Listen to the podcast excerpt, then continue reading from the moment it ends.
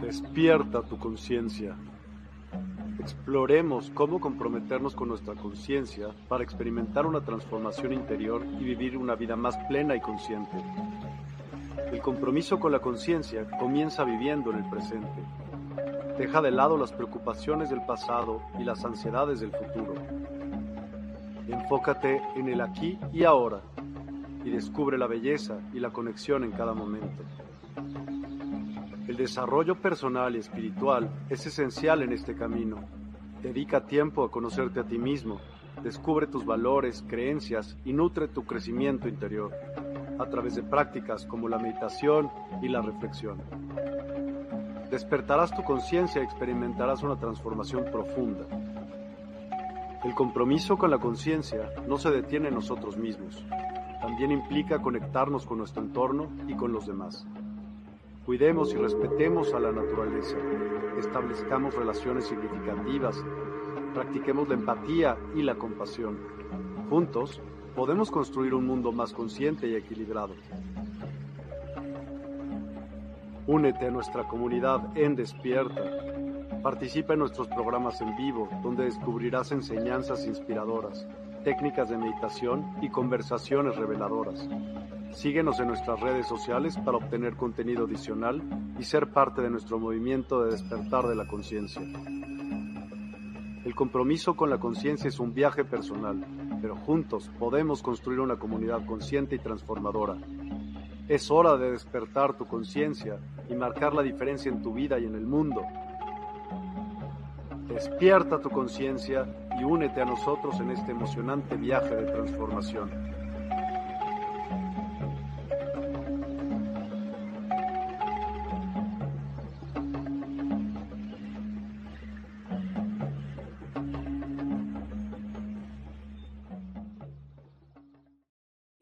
a todos, muy buenas noches, gracias por acompañarnos.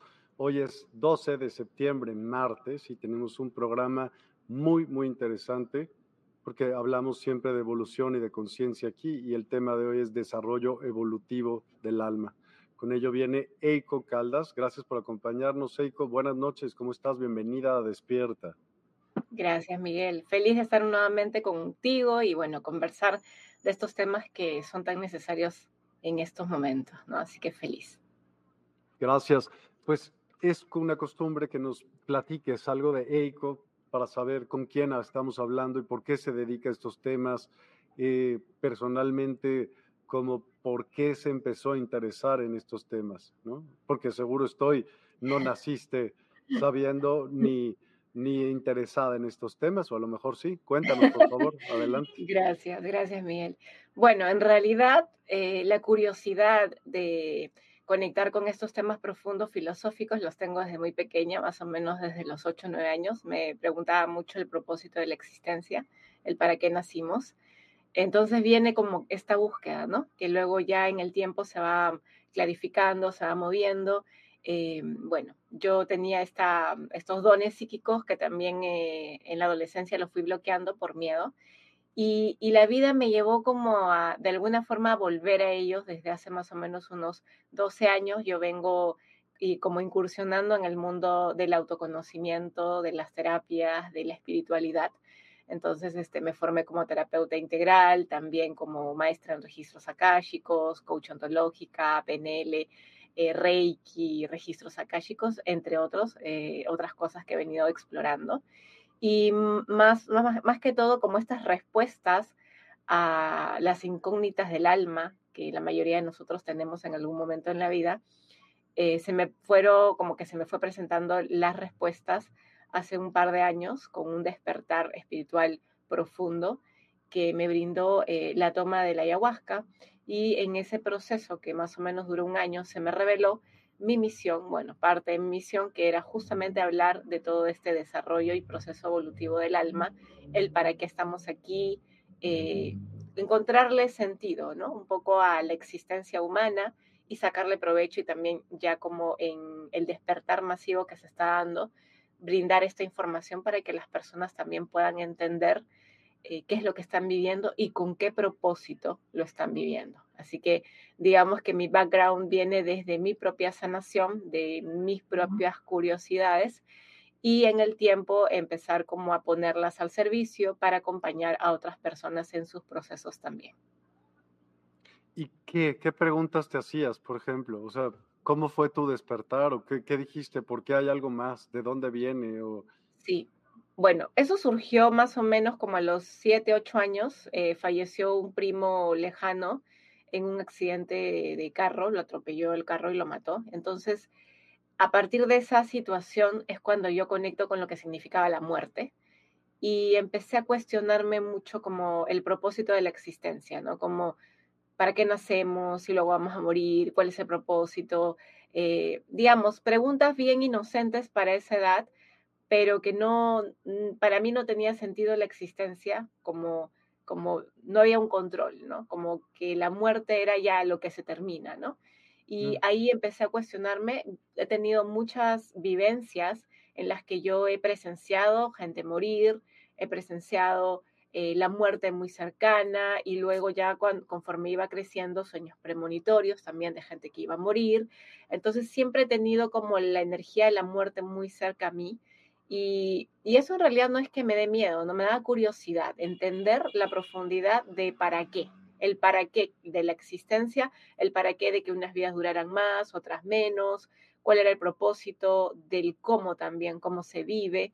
Y todas esas cuestiones, como te digo, más o menos en la adolescencia se bloquearon porque, bueno, ya me, me adapté a la matriz, al sistema, pero luego eh, volvió, ¿no? Con más fuerza, con más fuerza vuelve como a los 20 algo de años, cuando yo empiezo nuevamente a cuestionar para qué hacía lo que hacía, ya no me sentía como contenta con lo que estaba haciendo.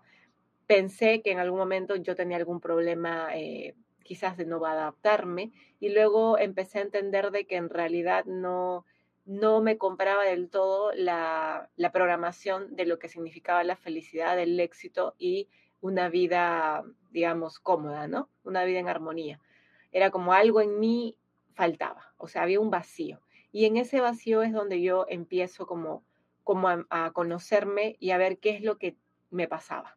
En ese proceso yo entro a todo el mundo del autoconocimiento y la espiritualidad, que más o menos tengo ya 12 años en este mundo. Y gracias a eso, pues empiezo yo a encontrarle respuestas desde, una, desde un lado más lógico, desde la parte mental, y ya luego en los últimos más o menos cuatro años desde, o cinco años desde la parte espiritual, ¿no? Pero ha sido como un proceso que me ha ido brindando muchas respuestas que al final, como digo, igual son creencias, al menos a mí me hacen sentir bien, me calman el corazón, el alma y me siento más plena y en armonía con la vida que estoy llevando ahora. Oye, ¿y, y qué, qué fue la respuesta a tu pregunta? qué, ¿Para qué mueres y para qué vives? y ahí viene el tema, ¿no? del proceso y el desarrollo evolutivo del alma, ¿no? Nosotros, y, para empezar, ¿no? ¿Qué es el alma al final, ¿no? Porque eh, nosotros a veces creemos que es el alma, es, es lo mismo que el espíritu, o no es algo diferente. Y yo lo voy a poner así como bien simple, el espíritu, o, la, o sea, lo que le llamamos Dios, conciencia divina, yo le digo conciencia divina porque en realidad es una conciencia inmensa, infinita. Eh, es, como el todo. Y nosotros y las almas somos un fractal, somos un pequeño pedacito de este todo, que nunca, o sea, no es que nos desconectamos, simplemente que nos individualizamos para poder experimentar la vida como la vivimos aquí, no solo en este plano, sino en muchos otros planos, planetas, eh, civilizaciones. Pero hablando de la parte humana, por así decirlo, nosotros como almas nos vamos donando, por así decirlo, para experimentarnos eh, y poder brindar esa información a la conciencia divina que sigue en expansión. Entonces, ¿para qué vivimos las cosas que vivimos? En primer lugar, para aprender, para experimentar, porque eh, la conciencia divina tiene una vibración tan elevada que no puede bajar tal cual está. Tiene que fraccionarse constantemente hasta poder densificarse y materializarse, que ahí es donde entramos nosotros. Nosotros somos un fractal de la conciencia divina que se materializa para poder experimentar la vida y poder brindar esa información de nuevo a la fuente. Todos los seres que existen venimos del mismo lugar. pero no todos hacemos lo mismo, porque si todos hiciéramos lo mismo, entonces daríamos la misma información. Por eso también es como que a través de esta conciencia divina y muchos otros seres que también están en otros planos, porque no somos los únicos, hay millones de seres al infinito. Entonces, de alguna manera, lo que nosotros hacemos es experimentarnos en base a, a un plan álmico. Por ejemplo, ¿no? yo soy un fractal de un ser divino y digo, bueno, yo quiero bajar a la Tierra y quiero de repente aprender, por ejemplo, la dualidad. ¿sí? La dualidad hasta llegar a un punto donde esta dualidad la puede integrar y puede entender de que todo es experiencia y no hay bueno ni malo. Donde eh, en la medida que vayamos evolucionando nos damos cuenta que solo hemos venido a experimentar y que en diferentes vidas podemos interactuar desde diferentes roles debido a la programación o a lo que hemos elegido al momento de bajar, porque al momento de bajar nosotros elegimos el momento preciso para nacer en el lugar preciso. Tiene que ver con lo que le llamamos la carta natal, las energías que nosotros vamos a absorber al momento de nuestro nacimiento, que son las energías que nos van a acompañar desde la dualidad, desde la luz y desde la oscuridad hasta el día de nuestra muerte. Entonces, eh, digamos que cada vez que nacemos, nosotros venimos como, como con un kit de herramientas, ¿no? que podría ser nuestra carta natal con todo el significado. Ese es nuestro kit de herramientas, la numerología, la energía de nuestros padres, ancestros, clan. Y entonces venimos como con una codificación para experimentar esta experiencia humana, que va a ser totalmente diferente a la siguiente, a la siguiente, a la siguiente. Entonces, es un conjunto. El plan álmico no solo es una vida, pueden ser un conjunto de vidas dependiendo de lo que el alma quiere experimentar. ¿Para qué quiere experimentar el alma? Para expandirse. Es así como cuando nosotros vamos al colegio en inicial, ¿no? Acá le llaman inicial el kinder el niñito que recién está aprendiendo a sociabilizar. No la madurez, pero ves que cuando va creciendo, va madurando, va aprendiendo más y más y más. Es como una, eh, la vida, el, el proceso evolutivo es como una escuela donde el alma va experimentando diferentes tipos de experiencias, de luz como de oscuridad, donde también se puede poner al límite para poder eh, integrar ese aprendizaje ese conocimiento. Y luego esa información la manda a la fuente, ¿no? Eh, antes, el alma tenía que esperar a morir para mandar la información a la fuente. Pero antes. en esta era, antes, pero en esta era, en la era de ¿Cuándo es antes? Antes me refiero en la era de Pisces, hace como, no sé, o sea, por ejemplo, cuando estamos en era de oscuridad, que eh, dura más o menos dos mil años, la era de Pisces fue una era oscura, en esos 2000 años eh, no había mucha conexión con la divinidad o con el sol central de la galaxia, como le quieran llamar. Eh, en esta era de Acuario, que hemos entrado más o menos hace 60 años, ya eh, los colegios iniciáticos se vuelven a abrir. La era de Acuario, con la energía que nos trae el sol central de la galaxia, es una era donde es la era de luz. Ahí es donde nosotros conectamos directamente con nuestro Padre, Madre, Creador o conciencia divina y ahí es donde nosotros podemos bajar o canalizar la información del para qué estamos en esta existencia, de, por ejemplo, todo lo que tú hablabas, ¿no? El reiki, la meditación, todos los conocimientos místicos ancestrales vuelven a salir a la luz. Entonces, em, así como hay dualidad en nosotros, en las eras, en el proceso evolutivo de la Tierra, del cosmos también tienen dualidad, ¿no? Es la noche, el día galáctico, la noche galáctica, la era de luz, la era de oscuridad, eh, para encontrar el equilibrio, ¿sí? Porque el equilibrio se mantiene cuando, digamos, las dos energías están eh, como de igual medida, ¿no? O sea, a la par. Entonces ahí es donde entra la neutralidad, donde ninguna es mejor que la otra, sino las dos son necesarias para, digamos, eh, la expansión hablas de muchas cosas al mismo tiempo y entonces, ok, el sol central. ¿Por qué crees tú en la reencarnación? O sea, ¿qué, te mm. hace sentir que existe la reencarnación como tal? O sea, que vuelvas a ser una persona consciente o no consciente y no vayas a fuerza a evolucionar dentro de lo lógico que sería, te mueres, tu cuerpecillo se destroza, se come por todos lados, y entonces te conviertes pues, en muchas cosas y hasta que vuelves a ser planta y así, no sé, eso es a mí lo que se me ocurriría que lo más lógico. ¿Por qué? ¿De dónde? O sea, ¿por qué tienes esta creencia y, y por qué la crees? O sea, ¿qué, ¿qué has experimentado tú de ello?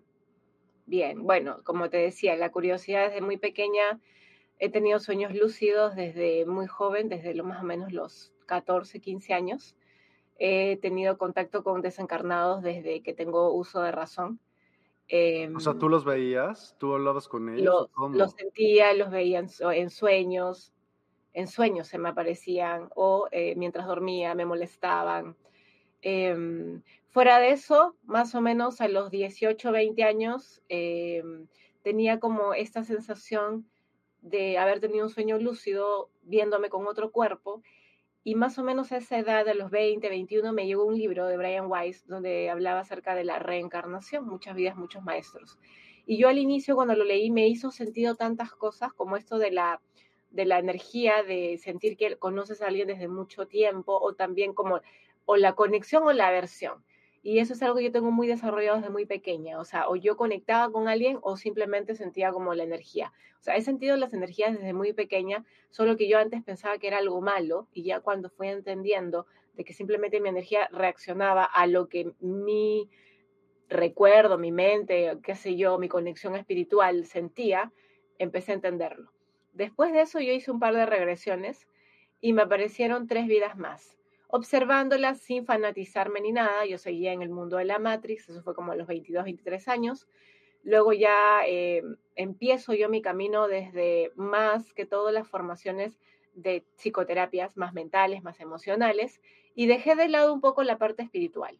Así pasaron como 6, 7 años, hasta que eh, yo tengo un sueño premonitorio en donde mi abuela muere. Mi abuela muere un mes, un mes y medio después de que yo tengo este sueño premonitorio y la última vez que yo la veo, cuando me despido, y eso a mí me pasaba no solo con ella, sino con otros parientes, cuando yo me despedía, yo sentía que no le iba a volver a ver. Era como que todo se paralizaba y la energía en, en ese espacio-tiempo era como que se neutralizaba, se paralizaba todo, todo era muy lento. Entonces, eh, cuando yo me despido de ella, yo sentí que no le iba a volver a ver con vida, pero claro, mi parte racional era, no, estás loca, ¿qué te pasa? Seguro estás como mal. Sin embargo, no la vuelvo a ver con vida ya, la siguiente vez que la vi había fallecido. Ella fallece de un infarto fulminante, no era una enfermedad degenerativa en la que uno podría decir, bueno, ¿me entiendes? Este, Quizás, ¿no? Se murió porque ya estaba al borde, no, estaba súper bien, vino su chequeo mi abuela murió a los 78 años, tampoco era que tenía 95 o 100, sino que estaba en una edad donde, bueno, todavía se le veía bien caminado, o sea, tenía todas sus funciones bien por fuera, pero por dentro, pues le dio un, infarto.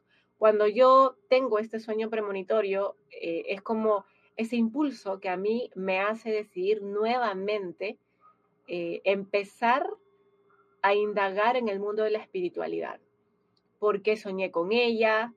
Por qué, qué pasó, realmente el alma sabe cuándo va a trascender, por qué me eligió a mí, fueron otras muchas de las preguntas. Y yo empecé a investigar con amigas que, que trabajaban mucho el tema espiritual, como una amiga que era sanadora, sanadora pránica, y me dijo, sí, el alma sabe cuándo va a trascender y normalmente cuando se van a despedir, a veces, cuando sienten conexión con algún familiar que tiene, eh, por así decirlo, este don, se, se conectan con esa persona y les dan la información. Entonces, en ese caso, tu abuela te dio la información a ti. Entonces, eso me empezó a llevar a mm, volver al mundo espiritual. Yo después de eso eh, empiezo a formarme en Reiki, en, alineación de chakras, registros akáshicos. Me lleva también a eh, experimentar el ayahuasca, en donde en ese proceso eh, yo hice una, un proceso con ayahuasca de seis sesiones en donde el espíritu... Hiciste seis veces ayahuasca. Durante un año. El espíritu me guía y me dice, bueno, te hemos estado esperando, vamos a hacer tres, tres sesiones de limpia con información y tres de conectar con tu misión. Entonces yo iba cada dos meses y en ese proceso eh, eh, me empiezan a dar información de muchas vidas mías, donde yo pues había eh, tenido experiencias fuertes, o sea, eran vidas donde, donde realmente pues había vivido cosas dolorosas, como, como observar cómo fallecía un hijo o cómo fallecía de repente, este, no sé, em, o mataba gente, ¿no? Cosas fuertes. Y en ese proceso yo empiezo también a hablar con el espíritu de la planta y decirle por qué me mostraba todo eso a mí. En esa parte es donde a mí me dicen que yo, parte de mi misión era conectar con el proceso evolutivo del alma y informar a las personas de qué, de qué era lo que realmente ocurría, ¿no? Para quien quisiera escucharlo, para quien conectara con la información y a quien le resonara, ¿no? Entendiendo también de que cada persona tiene su proceso, su tiempo y el libre albedrío de elegir en qué creer. Entonces yo lo viví, no solamente en sesiones de ayahuasca, también abriendo mis propios registros akáshicos y además en meditaciones. En meditaciones, en sueños, yo a veces veo mis vidas pasadas, o sea, es como, como por así decirlo, ¿no? En el proceso de la ayahuasca a mí me amplificaron el canal, digamos, energético con mi yo superior y eso hace de que yo, por ejemplo, cuando quiero acceder a una vida pasada que necesito ver ahora, puedo acceder. Entonces, eh, las vidas pasadas son como recuerdos, como en esta vida, que te van a brindar información que te pueden servir. Si no es tanto como, ay, quiero curiosidad de, ay, que si fui reina o rey en otra vida, no. Es más que todo para ver qué bloqueos no se resolvieron en una vida pasada y que quizás hoy estoy teniendo, porque todo, como les comentaba, puede haber un plan álmico que dure 100 vidas o que solo dure una. Entonces, ¿qué implica? Que si yo me puse en este plan álmico aprender del amor propio, por ejemplo, alineado a la compasión, y no pude aprenderlo en la primera vida, ni en la segunda, ni en la tercera, voy a seguir arrastrando ese aprendizaje hasta que pueda completarlo. Entonces, a eso nosotros le llamamos esto del karma, ¿no? Como el karma, la, la acción que genera una reacción que no es la que yo espero, que le podemos llamar el karma negativo, o el karma positivo, que es cuando yo logro el aprendizaje, ahí se vuelve un karma positivo. Cuando yo ese aprendizaje lo comparto, se vuelve dharma. Entonces, eh, de eso se trata el encarnar tantas veces, porque quedó pendiente algo y como quedó pendiente algo, tengo que volver a terminarlo. Si no es como un castigo divino de, ah, mira, yo hice algo malo y a la próxima vida me van a hacer lo mismo, no tiene que ver como con un castigo, sino tiene que ver más con un tema de, ok, en esta vida aprendí de repente a abandonar y vivir con esa decisión. En la otra vida yo voy a ser quien va a ser abandonada. Y por ejemplo, en mi caso, Miguel, yo tuve una vida en donde eh, yo era madre de mi madre. O sea, yo me vi teniendo un hijo de dos años a quien yo doy prácticamente lo regalo porque no podía mantenerlo, se lo doy, digamos, a los abuelos del niño, o sea, a los padres de, de la persona con la que yo tuve el bebé, y yo me alejo porque yo no podía mantenerlo. Entonces, en esa vida yo reconocí a este niño como la que en esta vida es mi madre. Y mi madre, cuando yo cumplí nueve años, ella se fue a vivir a Japón para darme un futuro mejor. Entonces, cuando mucho yo preguntaba como, ¿por qué pasó eso? ¿Para qué pasó eso? Eh, cuando me dan esta visión, yo entiendo que ese aprendizaje yo no lo tenía. O sea, que me abandonaran a mí de esa manera, por así decirlo, ¿no? Pero que mi madre sí lo tenía conmigo. Entonces era como, en una vida es como si hubiéramos quedado, ya, en esta vida yo te abandono y en la próxima vida tú me abandonas, ¿no? Para vivir la experiencia de eh, el aprendizaje como en total, como la vivencia, ¿no? Desde el dolor, el sufrimiento, de repente el perdón también, la compasión, el entender, un entendimiento amplio. Entonces, eso también a nosotros nos puede ayudar a entender de que no necesariamente somos víctimas, porque eh, cuando nos ponemos de modo víctima, es como si no tuviéramos este poder de haber elegido la vida que hemos elegido. Y ojo con eso, tampoco significa ni implica que todo lo que te esté pasando esté dentro del plan álmico. El plan álmico se va creando también en base a las decisiones que vamos tomando. Entonces, dentro del plan álmico que está alineado el proceso evolutivo, porque yo para yo para hacer mi proceso evolutivo tengo que tener un plan, es como una planificación de algún proyecto que tú tienes. Pero tú sabes bien que en el proceso no todo se cumple, y eh, no todo como te gustaría. Entonces siempre van a haber cosas que van a salir fuera del plan y que eh, en ese caso pues a, volver a encarnar. ¿No te escucho? Perdón, tenía mute. Estás hablando ahí acerca de contratos sálmicos, ¿no? Sí. ¿Contra quién se firma ese contrato? ¿Y por qué? ¿Por qué no tiene suficiente poder esa, entidad con quien se firme? O tú no, o nosotros no tenemos, porque dices que hay muchas cosas que no se cumplen, ¿por qué no tenemos eh, la ser cabales suficientes para cumplir con nuestro pacto? ¿Por qué no? Es muy interesante tu pregunta, ¿no? Tu, y, aquí volvemos al tema. Es como cuando tú haces un viaje y planificas el viaje, tú sabes cuándo vas a viajar, a dónde vas a viajar y de repente tienes armado algunas cosas, pero no puedes controlarlo todo. No hay control total, menos cuando tú bajas de una, por así decirlo, de, de una dimensión donde la dualidad y la densidad no es tan fuerte como aquí. Aquí hay menos, o sea, hay menos control desde, desde de repente, ¿no? Yo vengo con toda mi energía. Yo de repente soy un alma antigua y digo, bueno, yo ya sé cómo es la Tierra, ha bajado mil veces, o dos mil veces, o cinco mil veces, ya sé cómo es la Tierra. Ya, me voy a distraer con esto porque ya lo conozco, me voy a distraer con lo otro porque ya me conozco. Entonces yo voy armando mi plan. Entonces, eh, eso es cuando ya eres un alma antigua, ¿me entiendes? Es como cuando tú has viajado al mismo lugar diez mil veces y ya sabes qué es todo lo que necesitas. Pero para las almas nuevas se les hace más complicado. Entonces, imagínate. Y a pesar de que tú puedas estructurar al, más detalle todo, siempre van a haber cosas que pueden salir distintas, porque no solamente estás interactuando tú, estás interactuando tú con muchas otras almas que están en diferente momento evolutivo, en diferentes aprendizajes. Con algunos has pactado eh, los que son más significativos para ti. Por ejemplo, tus padres, tu familia, amigos cercanos, parejas, hijos, personas con las que trabajas, pero hay muchos otros con las que no hay pactos específicos que pueden pasar desapercibidos, ¿sí? Entonces, con todos los que significan algo en tu vida has pactado, tanto de aprendizaje desde la luz como aprendizaje desde la oscuridad, ¿no? Entonces, suponte que yo te diga, ya, Miguel, vamos a pactar, somos almas afines, venimos desde el mismo grupo de almas.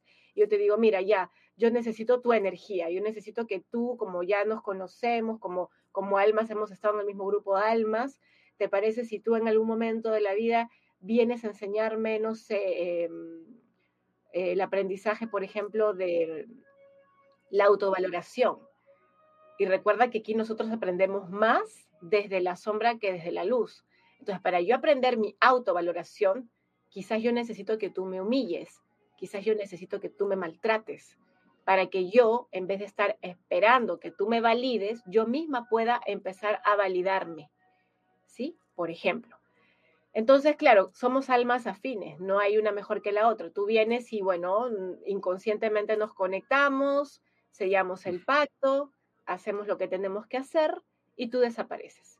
Yo puedo quedarme como víctima sin saber de que hay un pacto álmico y decir, ay, ¿por qué los hombres son así? ¿O por qué Miguel me trató de esta manera? O puedo decir, a ver, ¿qué me enseña esto, esta experiencia? Porque al final tú eres simplemente una persona que me está reflejando lo que ya eh, yo estoy lista para aprender y que no tengo todavía, ¿sí? Entonces yo con eso hago el aprendizaje, por ejemplo, ese es un pacto.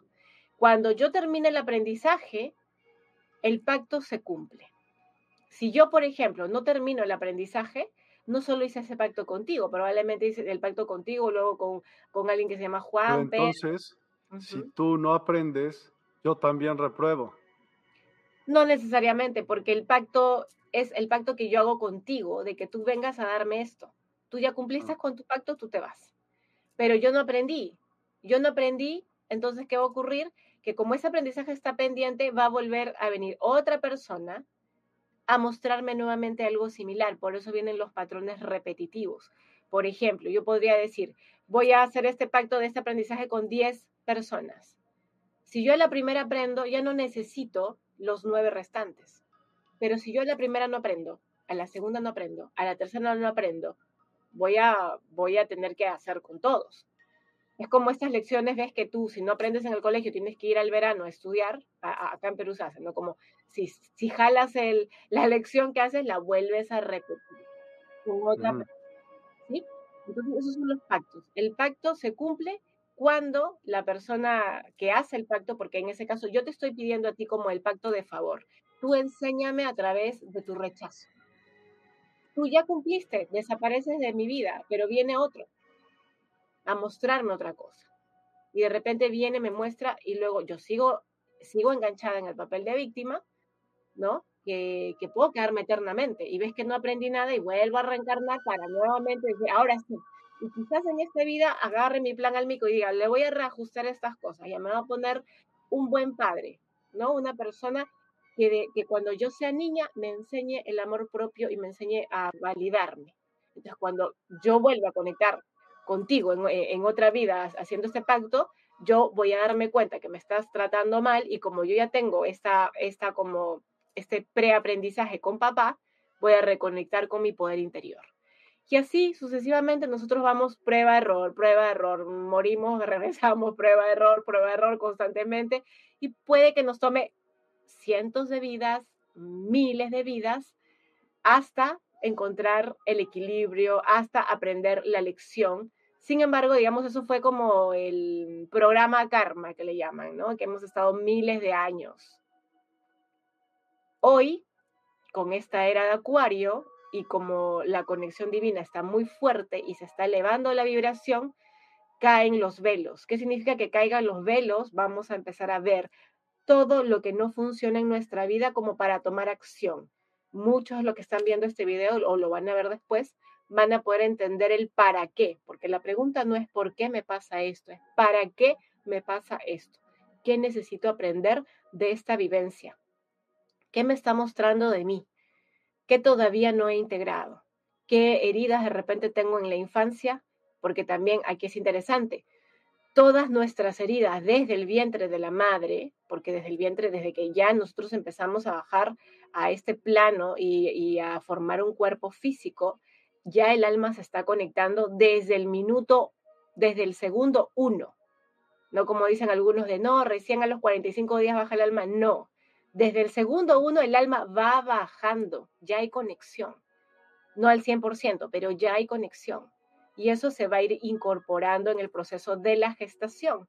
Pero todo lo que le pasa al feto se va incorporando en el cerebro reptiliano de la persona. Es el primer cerebro que se forma, ¿sí? porque puedes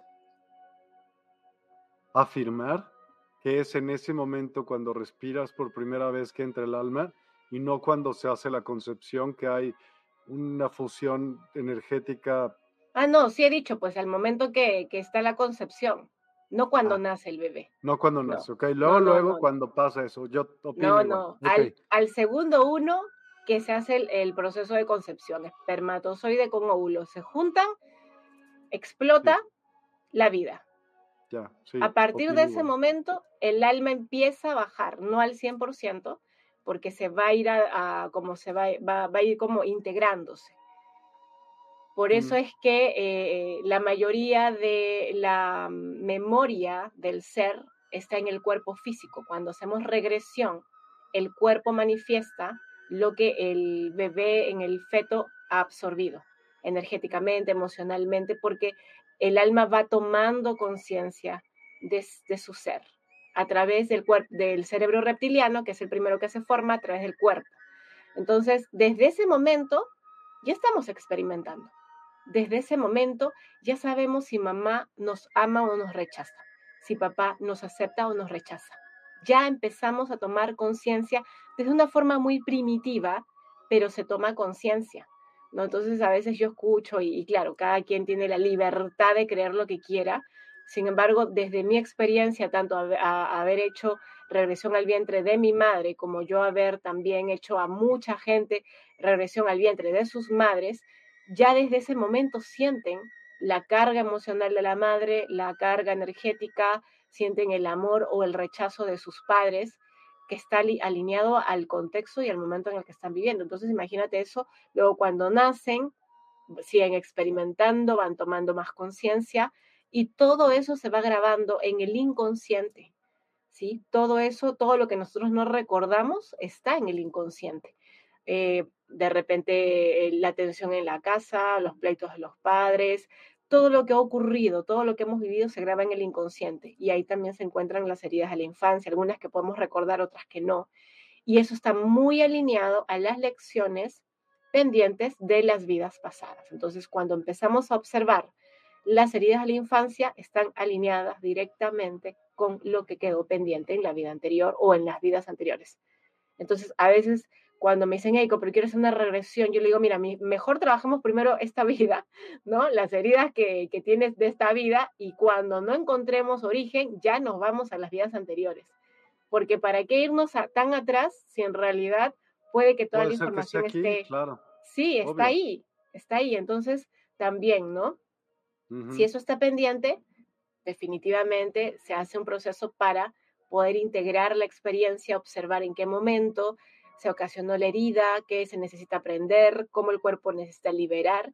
Y, ahí se genera ese aprendizaje que en la vida nos va a ayudar de repente a relacionarnos mejor, a empezar a crear la vida que queremos, a alejar a las personas que no, no nos sirven. Entonces, em, todo este, em, esta toma de conciencia nos devuelve el poder de elegir conscientemente qué es lo que queremos.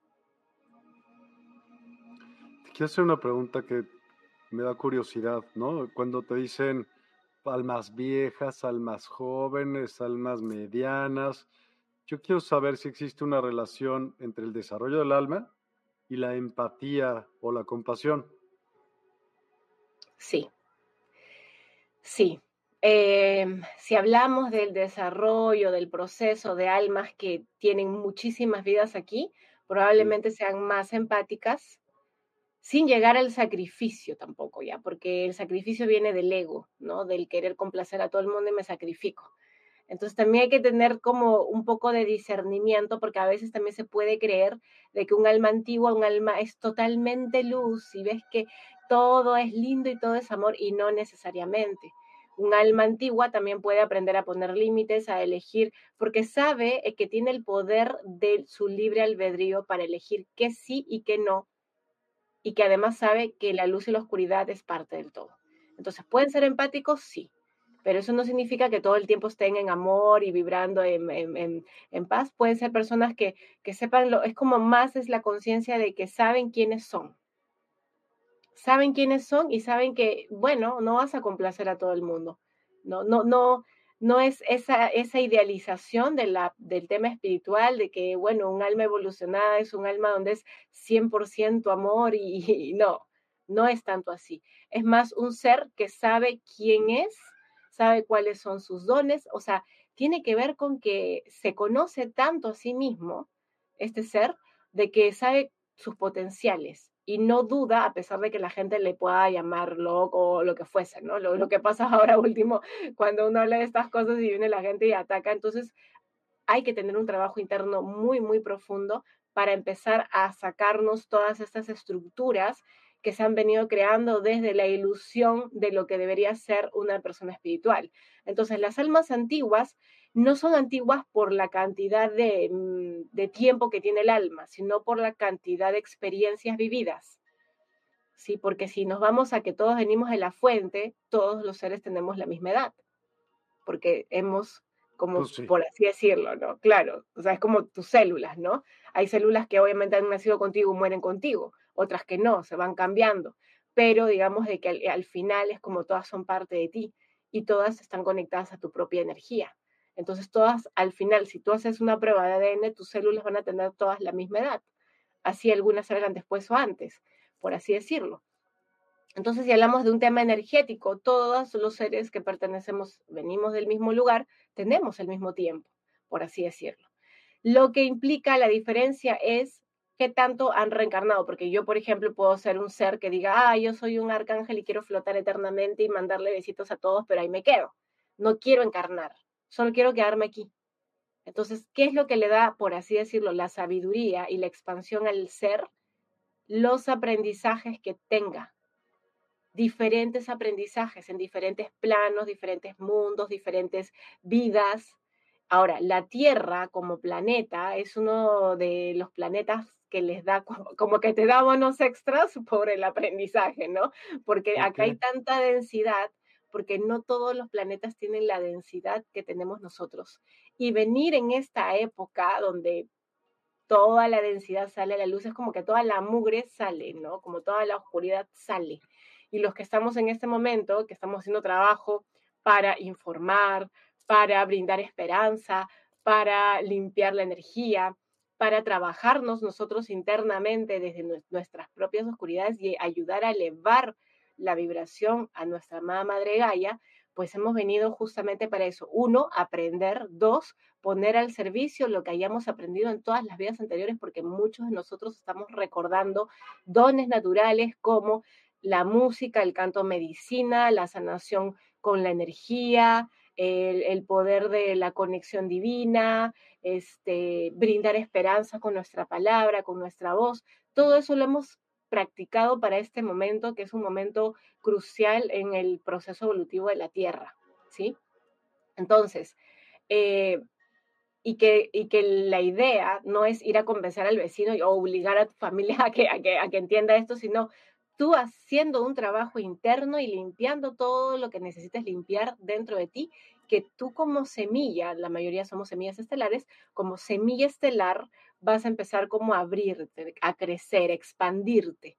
Y esa energía eh, en vibración va a ayudar a que las demás personas vayan despertando en que también se sientan capaces de tomar la rienda de su vida y su poder de poder elegir qué es lo que quieren, porque nosotros tenemos el poder creador, pero hemos perdido conexión con ese poder creador porque creemos que no lo tenemos. Creemos que vivimos subyugados a la sociedad y claro, esa es una etapa. Cuando empezamos a observar cómo funciona este juego, digamos, porque al final es como un juego, empezamos a, desestructurar, ¿no? Estructuras de la carencia, la estructura de repente los votos de, del silencio, ¿no? En las mujeres, de repente todas esas estructuras sociales que nos llevan a actuar de una manera o las lealtades familiares que nos llevan a de repente soportar maltratos, humillaciones, eh, castigos, entre comillas. Entonces, eh, el tomar conciencia de esto, que es la caída de los velos, que ya mucha gente lo está viviendo, es darme cuenta de que mucho de lo que yo creía que era real, en realidad es una manipulación del sistema en base a creencias que son ahora obsoletas. Entonces, ¿Por parte de quién? ¿Para qué? ¿Con qué motivo? ¿Para qué quieren eh, manipularte? Recuerda que estamos en, un, planeta dual, donde existe tanto la luz como la oscuridad. ¿Sí? No Nosotros somos luz y oscuridad. Nosotros somos también oscuridad. no solamente nosotros. También es, o sea, todos los seres que existen y no solo en este plano, en muchos otros planos también.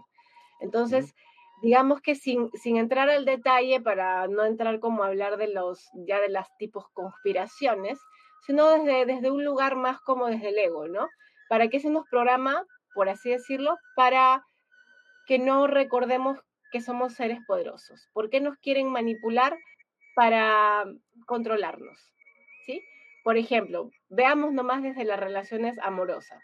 ¿Por qué una persona que tiene problemas de celos controla a su pareja? ¿Para qué? Para subyugarla. ¿Para qué? Para tenerla para que quede con ella. Claro, para, tenerla ella, ¿no? Ajá. ¿Para qué? Para ser su dueño o dueña. Ahora, esto que pasa en parejas, en familiares, en padres con hijos, en hijos con padres, eh, en jefes con empleados, se ve en todos los lados. Esto lo ponemos a un nivel superior, los gobiernos, ¿no? Eh, que nos, nos, nos, siguen como manipulando con el tema de la economía, que no digo que no exista, ojo, existe, es algo real. ¿sí? Sin embargo, en la medida que nosotros nos volvamos víctimas del sistema, es como seguimos perpetuando. Entonces, es como salimos de esto sin pelearnos con esto, ¿no? Observar cómo funciona la Matrix.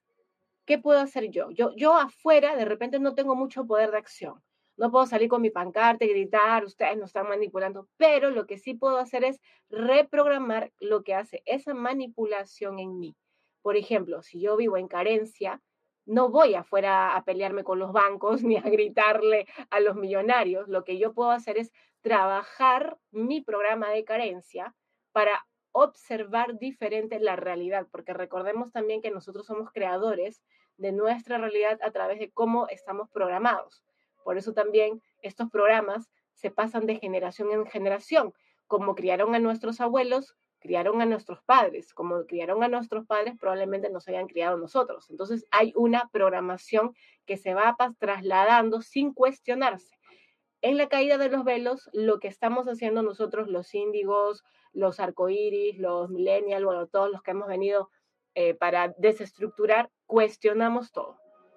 Empezamos a cuestionar qué es lo que a mí me dijeron. Ah, que tenía que trabajar de una manera, que tenía que ganar de una manera, que tenía que vivir de una manera. Entonces yo empiezo a desestructurar eso. ¿Qué me decían a mí, por ejemplo, no? aquí, algo chiquitito. ¿Qué nos enseñó la iglesia católica? Al menos a mí, me enseñaron que el dinero era sucio, que el dinero era malo, que el dinero corrompía. ¿Para qué? Para que nunca tuviera dinero. ¿Y qué te da el dinero de alguna manera? Te genera poder, porque es una energía que genera el poder, que genera poder de elección yo con dinero puedo elegir dónde vivir, puedo elegir qué comprarme, puedo elegir, ¿sí? Entonces empezaron a poner que el dinero era contrario, la energía neutral del dinero era contrario a la espiritualidad. Y eso es algo que todavía se, se, se cuestiona. En realidad todas las energías son neutrales. Es como yo vea, como a mí me programaron para ver la energía. Si yo al dinero empiezo a, limpiarlo y empiezo a ponerlo como una energía neutral y empiezo yo a programarme a que el dinero es una energía que me va a dar el poder de el poder elegir y que me va a dar libertad, quizás yo empiece a darle la bienvenida a esa energía.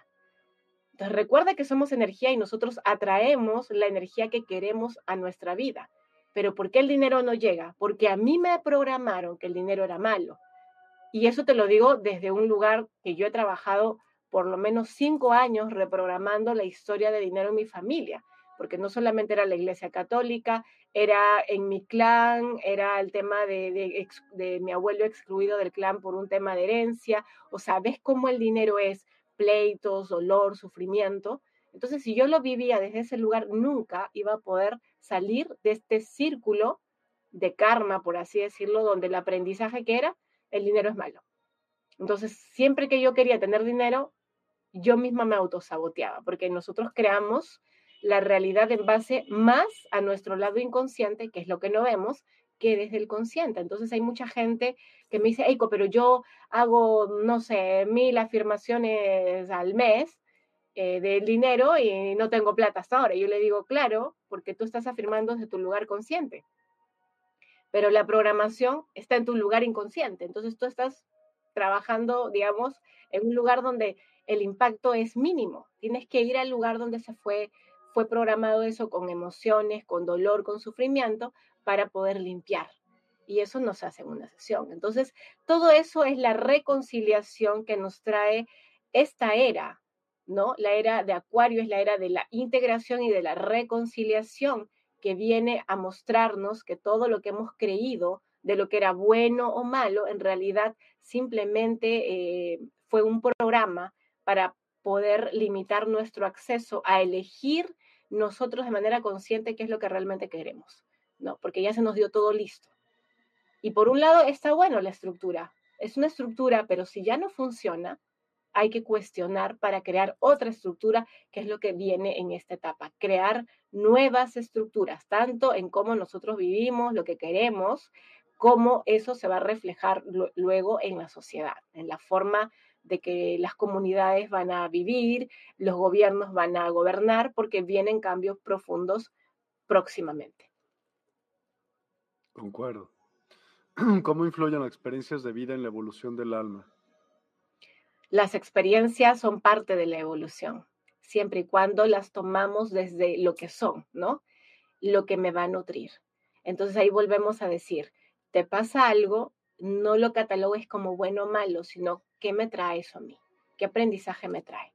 Si lo que me pasó me encanta, disfrútalo, disfrútalo al máximo, conéctate con esta abundancia, con este merecimiento.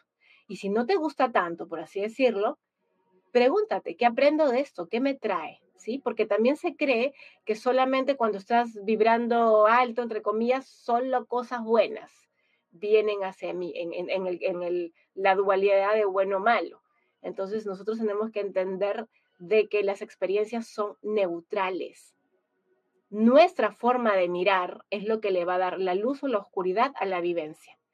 Porque para una persona puede ser algo maravilloso como para otra puede ser trágico. Entonces, lo que se está invitando en esta era es limpiar nuestra mente para empezar a observar la realidad desde experimentar como si fuera un viaje, así como cuando te vas de viaje y ves que ves cada cosa nueva, que te asombra y que te dan ganas de grabarlo en tu memoria. Bueno, la vida es un viaje, entonces es como experimenta cada situación como algo que te va a enriquecer el alma, porque en realidad es eso, hemos venido a enriquecer nuestra alma con todo lo que aparece, no solamente las emociones de alta vibración que les llamamos alegría y amor, sino también desde el dolor desde las pérdidas, desde el miedo, también nos traen mucha información y mucho aprendizaje. Entonces, parte del proceso es incluir, integrar, no excluir como nos hicieron creer o no etiquetar de no, esto es malo, emociones negativas, de baja vibración, porque lo único que hacemos ahí es excluir y es reprimir. Y si nosotros reprimimos esas emociones, se quedan en el cuerpo y recuerden que lo que vibramos es lo que atraemos y lo que se queda en el cuerpo se queda como una vibración. Entonces, experimentar, explorar, liberar, aprender eh, es más que todo lo que hemos venido a hacer en este plano, ¿no? Eh, bueno, en este y en todos los demás, con, ahora con la conciencia de que todo tiene un propósito. Oye, ¿cómo podrías medir o evaluar el desarrollo del alma? como te comento, yo creo que cuando una persona se conoce mucho y cuando no está en ningún eh, extremo de la dualidad. O sea, desde la neutralidad es más fácil observar a una persona en armonía que desde que está muy fanático de todo es luz y amor o que está muy catastrófico de, ah, nos vamos, eh, viene un meteorito, vamos a morir todos, ¿no me entiendes? Entonces es como es como encontrar un punto medio, en la medida de que una persona va encontrando su punto medio, ojo, es como la balanza, ¿me entiendes? A veces estamos así, a veces estamos así, y la idea es llegar como, como a equilibrar un poquito más, menos. Ahí yo creo que tiene que ver mucho también con el grado de, como conciencia, ¿no? Esto de no juzgar tan rápidamente la situación o las personas. También las personas que son Mm, eh, muy reflexivas, ¿me entiendes? Es como en vez de echarle la culpa al otro, toman eh, lo que les pasó y empiezan a reflexionar. También las personas que expresan lo que sienten cuando lo sienten desde un lugar de respeto. Entonces, es como esta claridad de saber quién soy, a dónde voy y el respeto y el honrar al otro en su camino, no viéndolo chiquitito ni pobrecito ni ay, ¿me entiendes? Porque eso también eh, que se ve bien, ¿no? Desde un tema espiritual a veces la gente dice, ay, no, pues que, que yo no tengo. Por ejemplo, cuando viene alguien y me dice, ay, yo no tengo, hey, con no sé qué cosa, yo le digo, bueno, yo tengo un montón de contenido gratuito, aprovechalo. Antes yo estaba en el ego salvador, que hasta me sacrificaba, ¿sí? Entonces yo ahora, trabajando mucho, mucho el ego salvador, porque los egos se van disfrazando, ¿no? Entonces, eh, desde el ego salvador lo que yo eh, he aprendido es a honrar el camino de todo ser y que lo que le pase es lo que su alma eligió. Y si yo puedo ayudarlo sin sacrificarme en el proceso, acompaño. Y si no puedo acompañar, le deseo lo mejor, entendiendo que es un ser que tiene todo lo necesario para poder eh, sobrellevar la situación.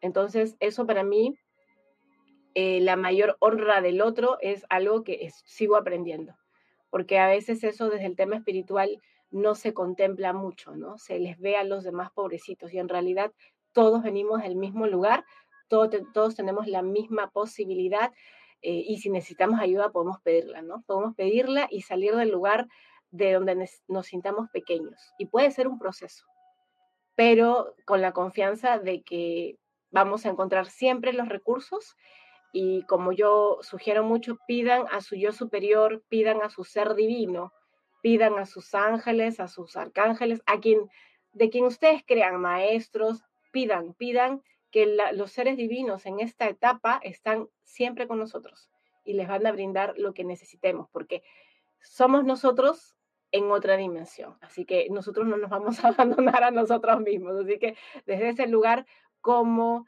em, conectar con nuestro corazón y saber que lo que estamos viviendo es parte del proceso. Confiar en la vida y bueno, como, como te decía, ¿no? Recuperar el poder y la libertad de elegir qué es lo que queremos, porque sí lo podemos crear. Nos puede tomar tiempo, nos puede tomar energía, nos puede tomar trabajo, pero sí podemos lograr lo que hemos venido a hacer. Así que con fe y en esta era hay mucha información, así como el canal de Despierta, hay mucha información en otros canales, eh, cursos, ¿no? Como los que también tienen ustedes, cursos, sesiones, charlas. Aprovechen que es una era donde los colegios iniciáticos y donde la sabiduría baja. Así que aprovechen y tomen lo que les sirva. No tienen que creerle a nadie al 100%. Usen su discernimiento y claridad. Lo que les resuene lo toman y lo que no lo desechan. ¿Sí? Em, porque también hay de todo, ¿no? En la era de la información hay de todo. Entonces, esa es la responsabilidad de cada uno de ver qué tomo, con qué me alimento, qué me nutre a mí de información. Es lo único que les podría decir. Oye, y, ok, nuestro tema se llama el desarrollo evolutivo del alma, ¿ok? Eso, se supone, eso supone que la, el alma evoluciona, pero como sabemos, también hay polaridades, ¿no? En el universo así deben de existir para que todo se esté moviendo de cualquier manera. Entonces, mi pregunta es, ¿se puede evolucionar? ¿Y cómo? Desde mi punto de vista, mm. no. Porque una vez que tú eres creado, solamente es expansión. Es como cuando un bebé nace se vuelve adulto y muere. O sea, crece, crece, crece y muere no hay un momento donde un adulto se vuelva más joven, ¿me entiendes? Desde, desde un tema físico, biológico. Lo mismo ocurre desde el tema, desde la sabiduría, o sea, todo es sabiduría. Hasta cuando tú, por ejemplo, en una vida has matado a alguien, y yo he matado a mucha gente en muchas vidas, así que si algunos de por sí me ven y me odian, eh, pregúntense qué puede ser de una vida pasada. Entonces yo tengo conciencia de eso y he hecho todos mis, mi, mis, mi, dharma en esta vida para, para limpiarme. Entonces hasta, hasta eso, en realidad, em, expande la conciencia divina, porque para la conciencia divina, eh, digamos, todos los procesos de expansión son como juegos evolutivos, donde los seres van experimentándose y van ampliando su eh, sabiduría desde el lugar de sombra o desde el lugar de luz. Entonces, desde ese espacio no involucionamos. Siempre vamos a evolucionar, aunque los actos que tengamos parezcan decir otra cosa. Entonces, este, por eso también es el juicio, ¿no? En algún momento recuerdo yo que decían algo así como, eh, Dios ve tu corazón, ¿no? Y si tú te arrepientes eh, o tomas el arrepentimiento en realidad es la toma de conciencia del daño que yo le hago al otro, puedo enmendarlo. Entonces desde ahí es como, entre comillas, Dios te perdona y, ya es como que limpias. Bueno, yo diría, cuando hay una toma de conciencia en esta o en las demás vidas donde tú te das cuenta que lo que hiciste ocasionó daño y sufrimiento, lo puedes enmendar.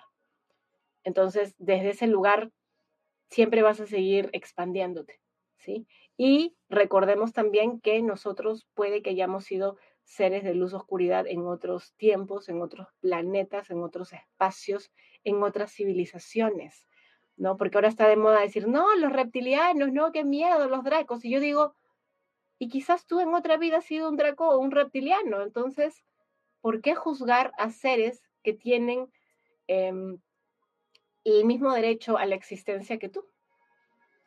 Yo en algún momento, Miguel, le pregunté a Padre, Madre, Creador, la pregunta del millón. ¿Por, qué existe la maldad en el mundo? Y es la respuesta que yo te di. Porque es parte del proceso evolutivo. Este es un juego. Es como cuando tú, no, no sé si tú en la infancia has jugado estos juegos donde tú haces de, de, de, de, bueno, de malo y atacas a otros y les disparas y los matas. ¿Ves que es un juego, pues, ¿no?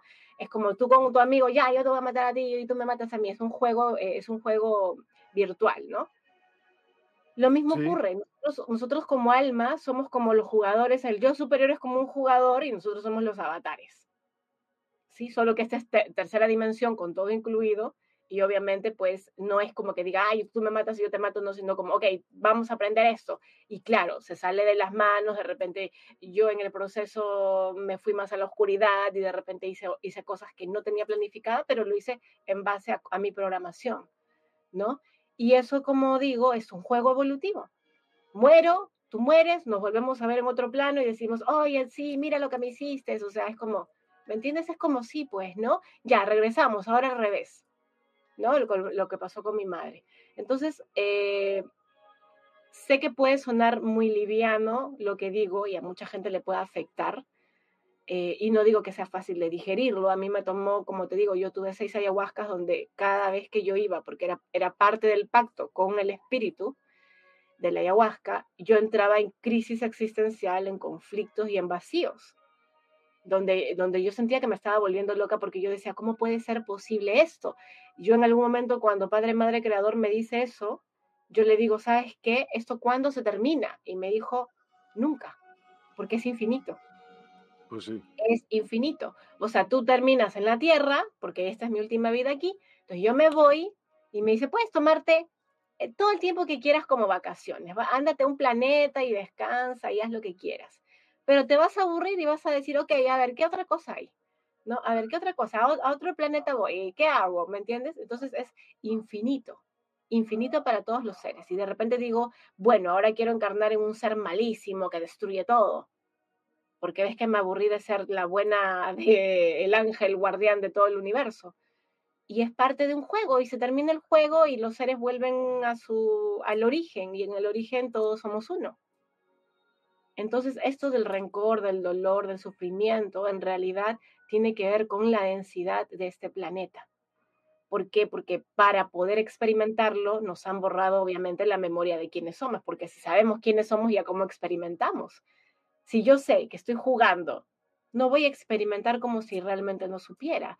Y, por eso también se nos, eh, tuvimos el velo del olvido, bueno, los últimos milenios, y que hoy están cayendo, y que hoy está apareciendo la información para poder integrar todas esas vidas y darle un entendimiento y poder liberar esa energía de dolor y sufrimiento que está en la tierra, de guerras, de, de pandemias, de epidemias, de, catástrofes, de dolor que se carga generación tras generación, que es la densidad que nosotros sentimos. Y esa densidad, la única forma, por así es, no la única, pero una de las formas para liberarlas es a través de digerir ese sufrimiento, ¿sí? A través de tomar conciencia que eso existió, liberar el sufrimiento, liberar, perdonar, liberar, soltar, ¿no?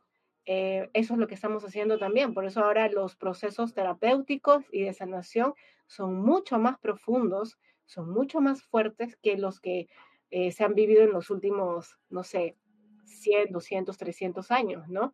Em, y aparecen un montón de herramientas para que las personas tengan acceso de que puedan empezar su propio proceso de desintoxicar, por así llamar, sus cuerpos energéticos, sobre todo sus chakras que es la conexión con la divinidad. A través de los chakras nosotros nos conectamos con la divinidad. Si los chakras están obstruidos, la conexión va a ser mucho más sutil que si los empezamos a limpiar. Entonces, cuando yo me conecto con la divinidad, me va a ser más fácil entender todo lo que les estoy diciendo. Y todos lo pueden hacer porque todos tenemos la misma capacidad y tenemos, digamos, las mismas este, facilidades y orgánicamente y biológicamente lo mismo. Entonces, no es que algunos sean elegidos de que solo ellos y otros no, no, todos estamos con el kit. Y los que no puedan es porque de repente ya han conectado de otra manera o ya cumplieron ese propósito en otras vidas. ¿Crees que todos los que estemos aquí, todos, todos sin excepción, tengan alma? Mm, alma como la alma humana, por así decirlo, no. Pero de que son parte del espíritu divino, sí porque nada fuera del Espíritu Divino existe, es el único ser. Ok, y esto que siempre se dice, ya sabes, la noche oscura del alma, ¿es importante para la evolución? Totalmente. Cuéntame. Totalmente. Sin luz No hay oscuridad y sin oscuridad no existe la luz. Nos hace como un reflejo. En los momentos más dolorosos es cuando uno aprende más. ¿Sí? Si tú, por ejemplo, si yo te dijera, Miguel, ¿cuál ha sido el momento más doloroso de tu vida? Y tú vas a buscar un momento doloroso en tu vida y yo te digo, ¿qué aprendizajes te dio ese momento que hoy te sirva? Y capaz que es todo lo que, todo el cambio que quizás ese evento dio un giro a tu vida para que tú estés donde estás hoy. Y que sin ese evento estarías quizás en otro lugar, no con la conciencia de hacer lo que estás haciendo hoy, probablemente. Porque yo te digo la verdad, o sea, de lo que yo recuerdo de algunas vidas donde he sido así como bien de armonía, me ha aburrido. Entonces, de repente mi energía de, de mi alma es muy intensa, ¿no? Ah, yo he vivido muchas vidas donde he habido mucho dolor. Es más, en algún momento el espíritu de la ayahuasca me dijo, tú has elegido unas vidas tan duras, eh, pero fueron las que tú elegiste. Y yo cuando recordaba, era como yo decía, su qué masoquista, ¿me entiendes? Pero viéndolo en retrospectiva, decía, claro, yo quería aprender intensamente. Es como la gente que hace estos este, deportes de aventura con mucha adrenalina, es porque quieres sentir más, porque quieres conectar más. Entonces, cuando hay, digamos, esta noche oscura del alma, donde nosotros tomamos conciencia de los dolores y los sufrimientos, nos amplifica también la capacidad del poder que tenemos. Todo lo que nosotros tenemos de oscuridad se puede transmutar en luz, hasta llegar a un momento donde la luz y la oscuridad, como que te digo, se van uniendo porque la oscuridad en realidad es lo no explorado, es lo que todavía no se aprendió. ¿Sí? La oscuridad, algunos le llaman la ausencia del amor. Yo diría, no es la ausencia del amor, sino es la incapacidad de ver el amor en ese lugar. Pero cuando tú empiezas a ver la oscuridad con amor, tú le pones la luz. Y todos tenemos la capacidad de hacerlo si queremos o no. O sea, no es obligación Recordemos que nosotros hemos bajado a este plano, a vivir esta experiencia por voluntad propia. ¿Sí? Hasta donde yo sé. Quizás haya gente que diga que no, que los raptaron y los obligaron a vivir aquí. Bueno, cada quien, como digo, al final crea la realidad en base a sus creencias. Quizás yo elegí esta creencia y a mí me hace feliz. Y a quien le resuene, pues la puede tomar y puede cambiarla también a su manera. Al final nosotros somos los creadores de nuestra realidad y elegimos en qué queremos creer. Si lo que nosotros creemos nos brinda armonía y felicidad, pues bienvenido sea, a pesar de que el otro no lo crea. Al final, ¿qué es la vida sino experimentar lo que queremos vivir? Entonces, si eso sí está en tu poder, pues puedes, puedes recrearlo, puedes eh, mm, tomar lo que te sirva. ¿Sí? Porque desde mi punto de vista es, a que alguien me diga, esto es verdad y esa verdad me genera sufrimiento, yo prefiero destruir esa verdad y crear mi propia verdad que me genera armonía y tranquilidad. Esa es mi forma de ver la vida. Y a quien le resuene y le pueda servir, bienvenidos. A quien no, tienen toda la libertad de seguir con sus creencias porque, como digo, yo honro el camino de cada ser vivo, porque todos aportamos a la conciencia divina. Y eso ya es bastante. Total. Sandra Mariñas tiene una pregunta. ¿Cómo te das cuenta ¿Cuál es tu plan álmico? Aquí es importantísimo para ver, por ejemplo, las lecciones que nosotros nos hemos puesto, solo tienes que observar cómo fue tu infancia. ¿Sí? ¿Cómo fue tu infancia, la relación con tu madre, con tu padre, con tus hermanos? ¿Sí? Empezar como a ver si hay algunas heridas de la infancia. Esas son las lecciones eh, de las heridas las que están pendientes. Y en base a esas lecciones se van creando los patrones de comportamiento que al final van a regir eh, cómo está el programa en tu vida.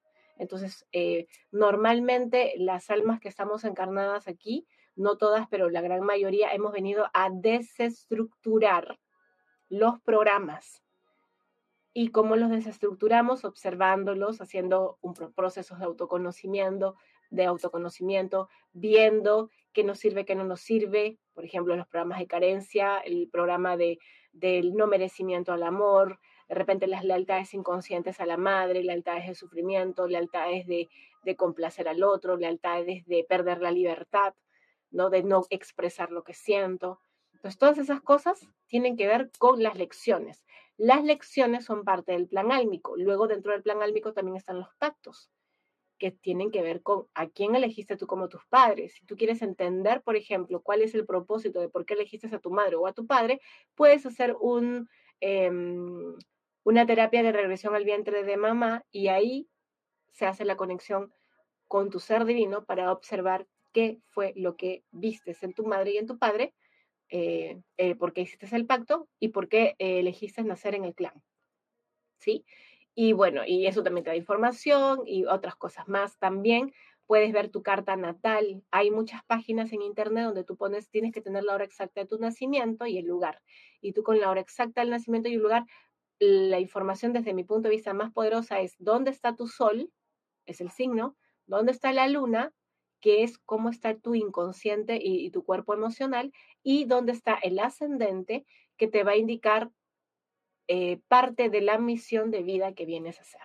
Entonces, es como interesante observar de que la información está ahí, solo que no sabemos acceder.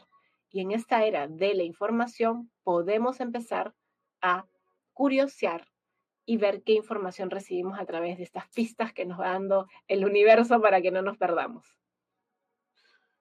Efra Rodríguez, buenas noches, Efra. ¿Cómo te conectas con la divinidad y cómo limpiamos los chakras?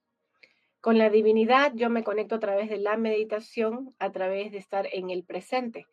Eh, no a todos les cae bien o les gusta o sienten conexión con las meditaciones pasivas, donde cierras los ojos y estás quieto. Hay personas que hacen meditaciones activas. Por ejemplo, yo hoy estuve haciendo mi clase de canto con mi maestra y mientras cantaba con los ojos cerrados empecé a canalizar. Es como si una voz me empezara a mostrar imágenes y yo como que mi cuerpo estaba conectado con la clase y mi, y mi, y mi conciencia estaba en otro lugar.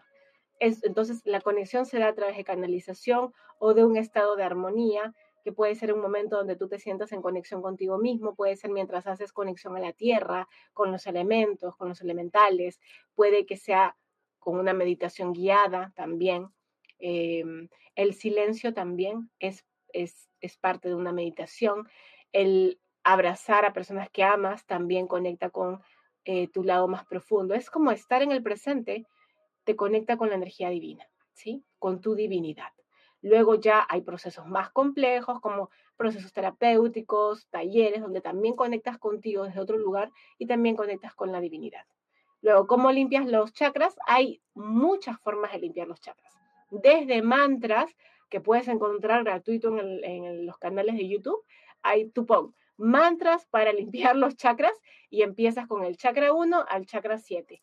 Yo te sugiero uno por día, porque si todo lo haces en un día, la limpieza de chakras te va a conectar con el cuerpo emocional. Puede que te aparezcan recuerdos, eh, heridas de la infancia, entonces es mejor hacerlo de a poco, ¿sí? Esa es una forma de limpiar que, ojo, el chakra se limpia, pero se puede volver a ensuciar, porque ¿qué es lo que, eh, por así decirlo?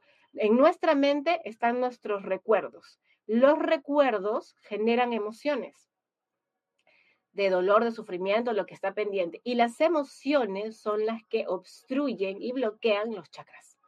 Entonces yo puedo ir a que me haga una armonización con cuarzo y todo y me salgo fresh y de repente a las dos horas viene alguien y, de repente me grita y yo tengo mi herida de humillación y, y, me duele el corazón. Y de nuevo se ensució mi chakra del corazón y mi chakra de la confianza.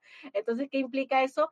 Que mientras yo tenga almacenado en mi lado inconsciente heridas de la infancia no sanadas, los chakras se van a seguir ensuciando. Por eso yo lo que sugiero es, vayan haciendo eso de la limpieza con los mantras y a la par, cuando gusten, vayan haciendo eh, sanación de cuatro cuerpos. Yo hago terapias de sanación de cuatro cuerpos que involucro el cuerpo mental, donde están los recuerdos, el cuerpo emocional, donde está impregnada la emoción moviéndose, el dolor, el sufrimiento, el cuerpo físico, porque como te decía Miguel, desde que nosotros bajamos al momento de que explota, por así decirlo, la vida, empezamos ya como a conectar con la densidad y el cuerpo físico es quien empieza a integrar esa energía.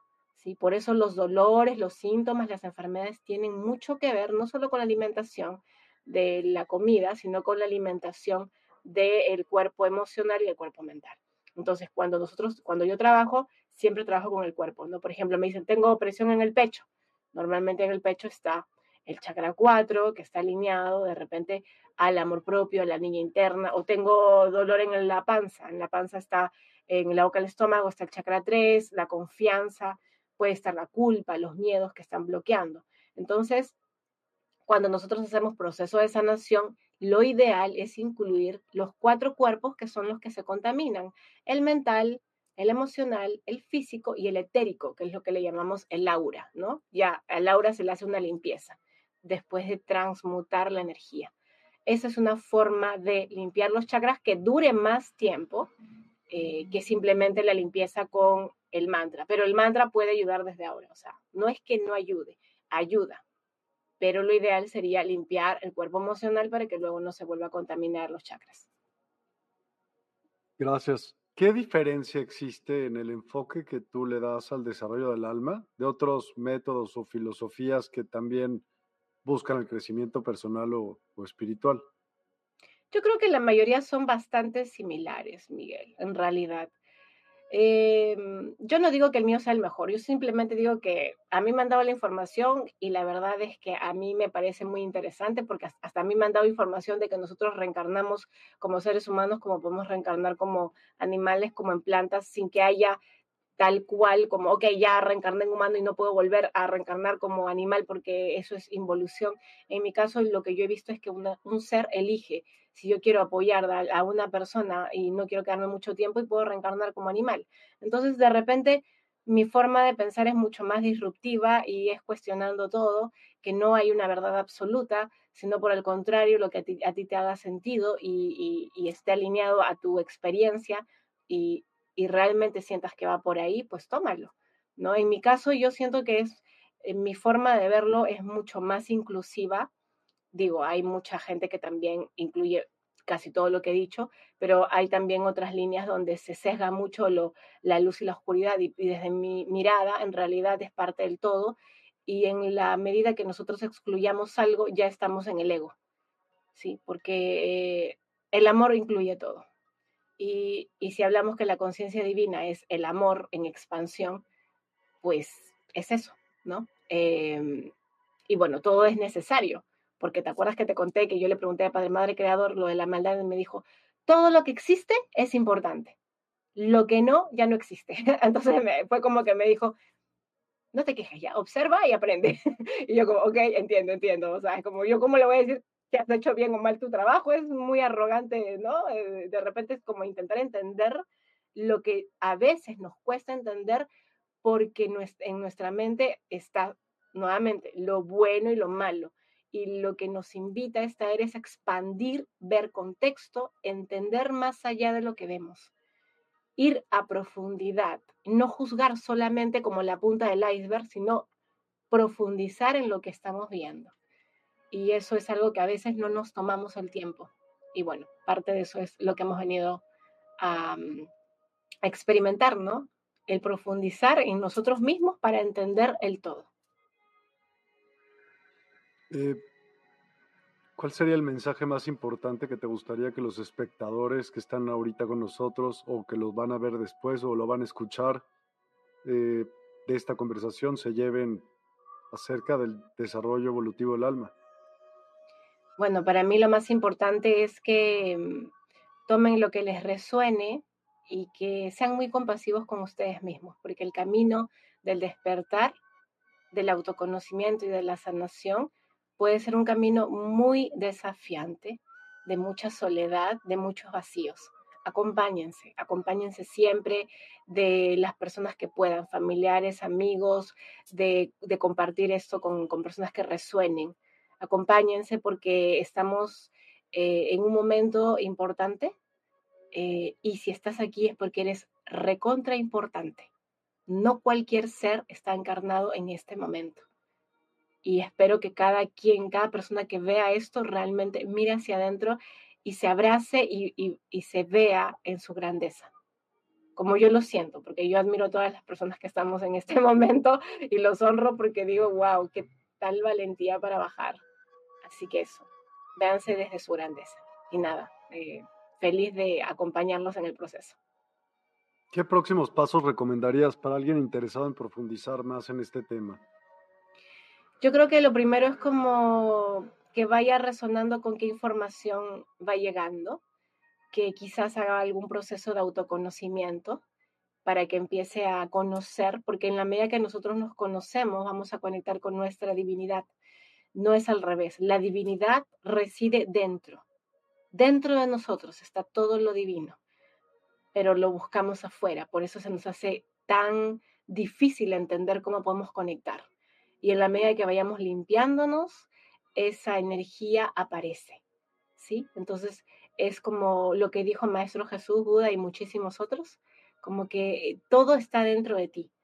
¿Sí? Pero nos han enseñado tanto que está afuera que lo hemos creído. En realidad no. Es autoconocimiento, es aprender a cómo funciona nuestro cuerpo mental, cómo funciona nuestro cuerpo emocional eh, y aprender a, eso, a conocernos a tal punto que sepamos qué nos hace bien, qué no nos hace bien y aprender a elegir. Yo creo que es un camino de volver a nosotros, a hacernos cargo de nosotros mismos. Ya no tanto, ya no tanto como lo que se vendía antes, no como todos hacia afuera, no, siempre fue hacia adentro. Siempre fue hacia adentro. Lo que pasa es que hacia afuera nos enseñaron para que nunca conectáramos realmente con nuestro poder. Pero en la medida que nosotros conectemos con nosotros a profundidad, desde un lugar de compasión, podemos recuperar nuestro poder. Y nuestro poder es vivir en libertad, eligiendo conscientemente qué queremos. ¿Sí? Y recuerden que más del 90% de nuestra mente está en el inconsciente. Y ese es el trabajo que hemos venido a hacer, ponerle luz a la oscuridad. Y la oscuridad sería el inconsciente, lo que no vemos. Ahí está nuestro poder. Así que con autoconocimiento vamos a poder. Dijiste algo bien interesante, libertad. Que para ti, ¿qué es el libre albedrío? Defínelo. Mira, es maravilloso porque yo hasta eh, cuando nosotros tenemos un plan álmico y no hemos completado, por así decirlo, la misión o las misiones, el libre albedrío es, es bien cortito, es bien chiquito. Nuestras libertades están como muy, muy programadas, ¿no? Como, es como que estuviéramos una estructura en un cubo. ¿Has visto esos domos que antes salían así como en los dibujos animados, estos domos de cristal donde la gente está apartada de, todo y, y, mientras da vuelta ahí y no se da cuenta que está en un domo, cree que está en libertad, pero en realidad está restringido. Es así más o menos el libre albedrío cuando nosotros todavía estamos dentro de em, sufrimiento y la victimización. Parece que no tuviéramos libre albedrío y damos vuelta en lo mismo y sentimos que no, que yo no tengo opción, que yo no puedo salir de esto, ¿no? Como ese roedor que está en su jaula. Cuando empezamos a hacer procesos de autoconocimiento y empezamos a hacer sanación, vamos recuperando nuestro poder, vamos poniendo límites a lo que no queremos en la vida. Empezamos a elegir a quién quiero tener en mi vida, a quién no. No desde un lugar de rabia y resentimiento, sino un lugar desde el amor propio. Yo me amo y esta persona ya no me está sentando bien, entonces me alejo. Y entonces yo empiezo a limpiar, empiezo a planificar, empiezo a organizar, empiezo a recuperar ese poder. Y ese poder en la medida que yo hago sanación y autoconocimiento se va ampliando cada vez más, porque también voy rompiendo las estructuras mentales. Y estas estructuras mentales me van ampliando mi capacidad de conciencia, de ver que yo puedo crear lo que quiero en la vida, que me puede tomar días, semanas, meses, años, no importa, porque el crear no implica con que lo creas rápido o lo creas lento, implica con el paso a paso, la acción. La mente desde la energía femenina lo crea en un nivel etérico, pero nuestro cuerpo, y, digamos, la estructura, la, empezamos a materializar con la energía masculina. Por eso también últimamente se escucha mucho de, ah, conéctate con tu energía eh, femenina y masculina para materializar. Es por eso. Entonces, cuando yo me conecto con la energía femenina de mamá y la energía masculina de papá, así yo no haya conocido a mis padres, pero energéticamente yo acepto la energía de ellos, yo puedo materializar, ¿sí? Entonces, aquí se abre también otro, otro, otro mundo amplio, ¿no? De, de todas las cuestiones del clan en el que nací, todo lo demás. Sin embargo, como les digo, en el autoconocimiento y en la sanación, nosotros vamos tomando todo lo que nos sirve. Lo que no nos sirve, lo vamos soltando. al universo, porque ya aprendí universo, lo reciclo, ¿no? Como ya no me sirve. Bueno, para quien me sirva. Y voy creando, ok, ¿qué quiero en mi vida? Voy alineado a lo que quiero. Ya, ¿qué me obstruye? Por ejemplo, yo tengo heridas de humillación desde niña muy grandes y de rechazo. Para mí salir a la luz, a mí me tomó un año de terapia, de dos terapias al mes, entonces son 24 sesiones de terapia que me tomó poder hacer lives. Hay personas que les sale natural, a mí me tomó un año de terapia. ¿Y qué ocurrió? Que como yo todavía no había terminado de integrar esa energía, eh, en algún momento tuve una experiencia donde una persona me atacó y mandó gente a atacarme a mis redes. Y en ese momento me victimicé, claro, porque ves que estaba todavía así como, ay, ¿por qué me pasa a mí si yo no le hago daño a nadie, si no me meto con nadie? Pero luego dije, a ver, mi ser divino dijo, Eiko, estamos mandando esto para que te prepares. Y yo, ok, gracias, lo tomo. Fui a hacer de nuevo como tres terapias más para entender que me había reflejado el rechazo de mi abuela ¿sí? Cuando yo era niña. Entonces, por eso me había dolido. No por la persona, porque ni siquiera sabía quién era, pero porque me recordó una herida. Entonces, cuando yo la limpié, yo empecé a sentirme más cómoda. Ahora, ¿qué pasó? Hace no sé cuántos meses, en mayo, yo viajé, no, en abril viajé a Ecuador a dar un taller. Nunca había salido del país. Y yo en el vientre de mi madre, mi madre ocultó el embarazo, todo el proceso de, de gestación, porque tenía miedo de que mi abuela le hiciera abortar porque mi madre era menor de edad. Y ella, cuando yo hice regresión al vientre de la madre, mi madre me decía, no crezcas, porque si te ven, te matan. Imagínate esa frase constantemente a, mí, que era un pobre feto, que ni siquiera entendía, pero solo sentía el miedo de ella. Yo nací muy chiquita y de muy bajo peso, que pensaron que me iba a morir, pero aquí estoy. Entonces imagínate, Miguel, para mí teniendo esa estructura, esa programación desde el vientre de mi madre, salir de mi país, que mi país es como el útero. Hice acá toda la parte de aquí de estrés, acné, acné por todo el cuerpo y alergia en todos los brazos. ¿Por qué? Porque mi cuerpo, ¿qué me estaba diciendo? Es peligroso, o sea, es como como ves como los, las alertas rojas de es peligroso, es peligroso, vas a morir, vas a morir, vas a salir a otro lugar y te van a hacer daño. Hice también como cuatro sesiones terapéuticas para poder viajar. Y llegando se me aflojó el estómago, porque mi cuerpo estaba diciendo por todos lados, hay peligro. Y cuando yo le decía a mi cuerpo, estamos bien, estamos bien, y mi cuerpo se dio cuenta que estaba bien, se fue, se fueron los síntomas. Entonces, desde esa, desde esa forma nuestro cuerpo también nos está hablando. Entonces, las heridas nos están mostrando el camino. Y desde ese lugar podemos sacarle provecho para seguir evolucionando y para seguir expandiéndonos. Y en la medida que nos vamos expandiendo, tenemos más libertad de elegir. Entonces yo ahora digo, ok, ya eso lo conozco. Ahora tengo la libertad de querer irme a cualquier otro país a seguir expandiéndome. Pero si yo le hubiera hecho caso a todos los síntomas y no hubiera visto el origen, ¿me hubiera limitado? Claro que sí. ¿Ahí hubiera tenido realmente libre albedrío? No. ¿Por qué? Porque lo que me está mandando es una programación. Mientras tenga muchas programaciones, el libre albedrío es mínimo.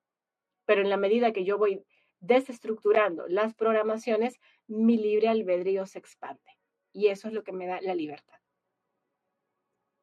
¿Tienes algún discúlpame, ¿tienes algún proyecto o investigación en curso relacionada con el desarrollo del alma que quisieras compartirnos? Bueno, yo tengo dos libros que he escrito. Uno se llama La mente es la puerta al espíritu y se llama Un camino a la evolución del alma, donde desde mi perspectiva, desde lo que yo recordé en estas ayahuasca, porque gracias a la ayahuasca me mandaron a escribir el libro, como tienes que compartirlo y escribe el libro, y bueno, me hicieron un recuento de todos los temas que tenía que ir en el libro. Eh, bueno, ahí está bien claro, no los pasos así como a rajatabla, pero sí información importante que podría ayudar a que la persona se oriente, sobre todo si te sientes perdido o perdida en el espacio y no sabes por dónde empezar. Yo creo que este libro es muy clarificante en decir como qué puedes tomar en cuenta para tu propio proceso y como tú lo quieras ver, ¿no? Es el primer libro que escribí. Luego tengo otro libro que se llama El encuentro con la abuela ayahuasca que habla acerca de las experiencias que tuve con esta medicina ancestral maestra maravillosa, que si uno la toma en conciencia y realmente honra el espíritu, porque vuelvo a decir, no hay bueno ni malo, todo tiene una función y en la medida que nosotros pongamos una intención a lo que hagamos, va a ser beneficioso para nosotros. Este libro, eh, ahí comparto mucha información de eh, mensajes canalizados por el espíritu de la abuela y por otros espíritus también que me brindaron de lo que estamos viviendo en esta era. Entonces, bueno, los que quieren eh, como profundizar en la parte más espiritual, ese libro también está súper bueno. Entonces, esos son, digamos, los libros que he escrito. Estoy escribiendo uno que se llama Semillas Estelares, pero sale para el próximo año. Y bueno, dentro de todo eso también, bueno, yo hago formaciones de registros akáshicos. Eh, el otro año voy a hacer la formación de cuatro cuerpos porque me están pidiendo para que las personas ya este, empiecen a aprender cómo eh, generar como un espacio de autoconocimiento. Y yo ya el próximo año, si Dios quiere, me voy a ir retirando de las sesiones individuales porque mi trabajo es la, eh, comunicar todo lo que tiene que ver con los procesos evolutivos y las, los tipos de terapia que pueden acompañarlos en el proceso. Sí, pero ya el uno a uno, probablemente el próximo año ya no lo haga, porque uno, me desgasta muchísimo y dos, este, no he venido a eso. Así que siempre me lo recuerdan, no has venido a eso, has venido a compartir información y a formar y a, compartir, ¿no? A compartir lo que, lo que, bueno, lo que he recordado y que también ustedes pueden hacerlo, ¿no? Como acompañarlos en el proceso para que ustedes también puedan conectar con esta energía si así lo desean. Y de esa manera también expandir más el, eh, como, como, como lo que yo decía, ¿no? que cada persona recupere su poder, que no dependan de un maestro o de un gurú para poder reencontrar su camino, sino que lo necesario y luego encaminarse solo, que eso para mí es súper importante. Gracias, Aiko. Eh, en todos los programas al final hacemos algún ejercicio. Tú me dijiste que, que no venías todavía preparada, pero te, te, gustaría que escucháramos esta canción que estamos escuchando. Eh, bueno, tienen muchas frecuencias por al grado de cinco minutos y decía o 10 o 5 minutos tienes chance de que lo podamos hacer, que si quieren también ustedes. Sí, claro. Y me y preguntaba a una persona que cómo podía meditar. No intentes hacer nada, solamente cierra los ojos y escucha. Si viene un pensamiento, no te aferres a él, déjalo pasar.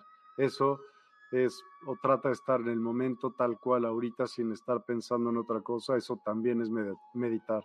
Así que inténtalo, vamos a ello, cinco minutos, regresamos y para que también nos des los datos donde te podemos conseguir. Así que unos segundos y regresamos ahora.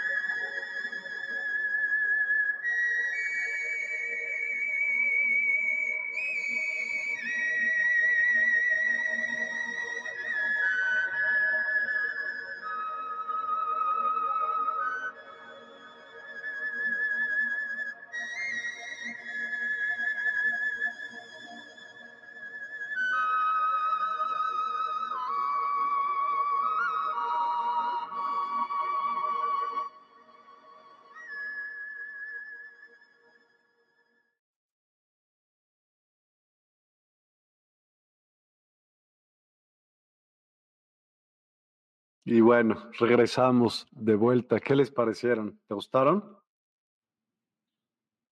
¿Qué sentimiento te hizo eh, sentir? Calma, tranquilidad, como flotando ahí. Me veía así como en el, Himalaya, en el Himalaya. Tiene varias, varias frecuencias y estas, bueno, pues las pueden encontrar ahí en despierta.online, en música medicina y todas tienen un porqué afinadas a ciertas frecuencias y demás, y son pues realmente algo, eh, a mí me fascina. Yo diría en lugar de que si el universo está hecho de algo, yo lo sentiría como más bien de música. Todo es frecuencia, todo lo que existe. Así es.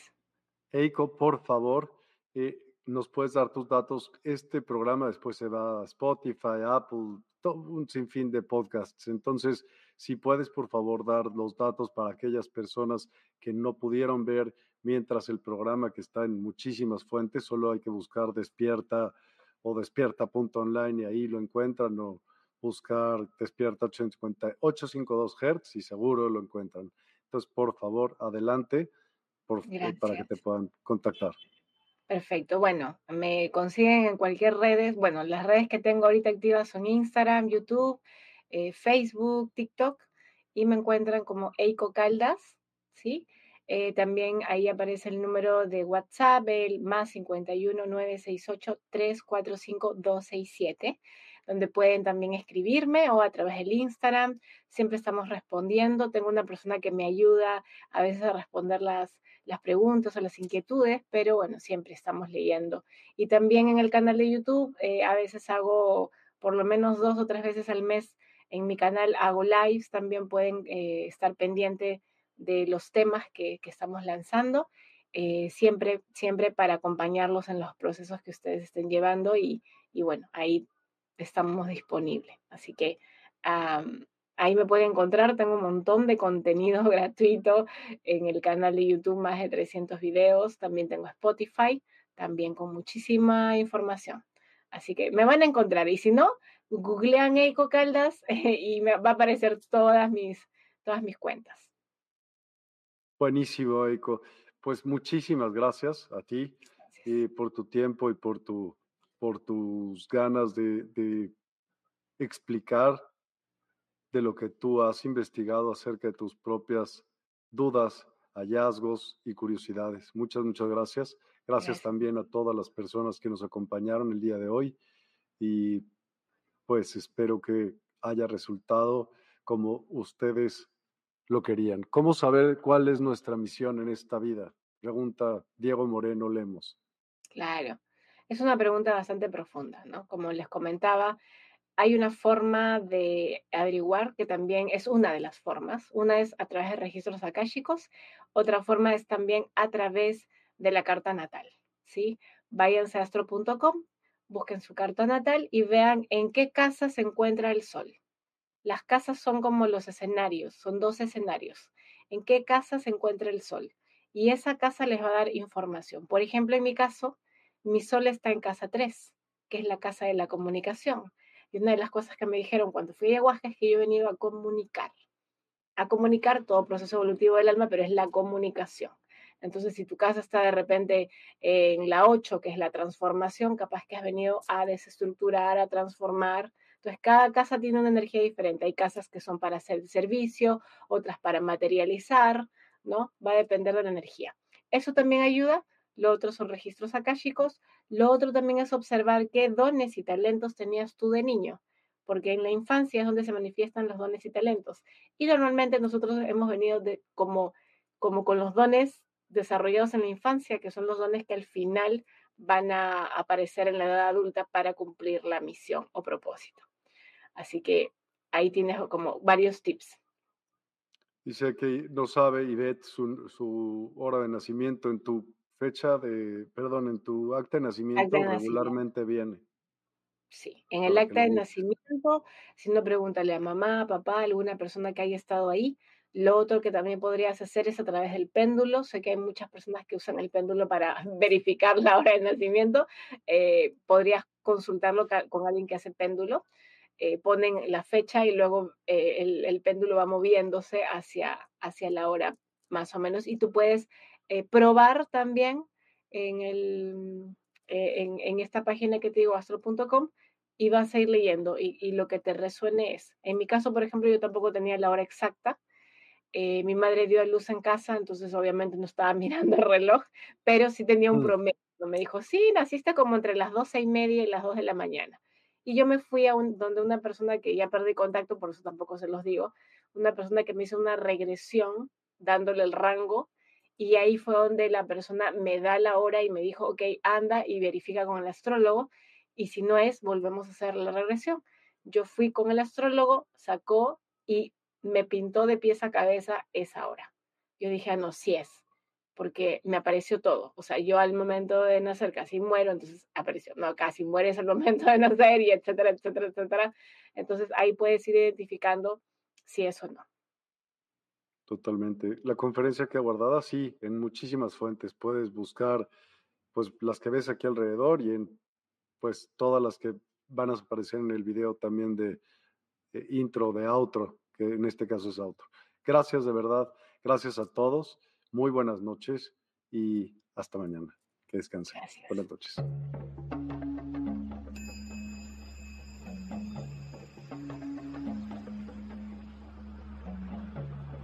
Despierta tu conciencia. Exploremos cómo comprometernos con nuestra conciencia para experimentar una transformación interior y vivir una vida más plena y consciente. El compromiso con la conciencia comienza viviendo en el presente. Deja de lado las preocupaciones del pasado y las ansiedades del futuro. Enfócate en el aquí y ahora y descubre la belleza y la conexión en cada momento. El desarrollo personal y espiritual es esencial en este camino. Dedica tiempo a conocerte a ti mismo, descubre tus valores, creencias y nutre tu crecimiento interior a través de prácticas como la meditación y la reflexión. Despertarás tu conciencia y experimentarás una transformación profunda.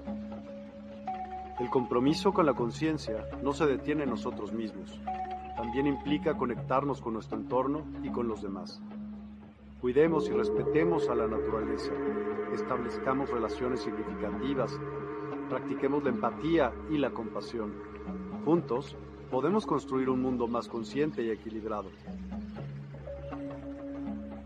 Únete a nuestra comunidad en Despierta.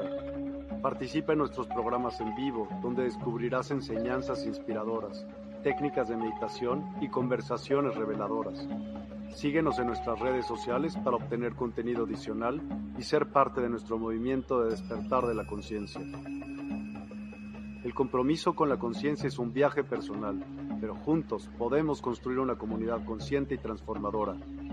Es hora de despertar tu conciencia y marcar la diferencia en tu vida y en el mundo. Despierta tu conciencia y únete a nosotros en este emocionante viaje de transformación.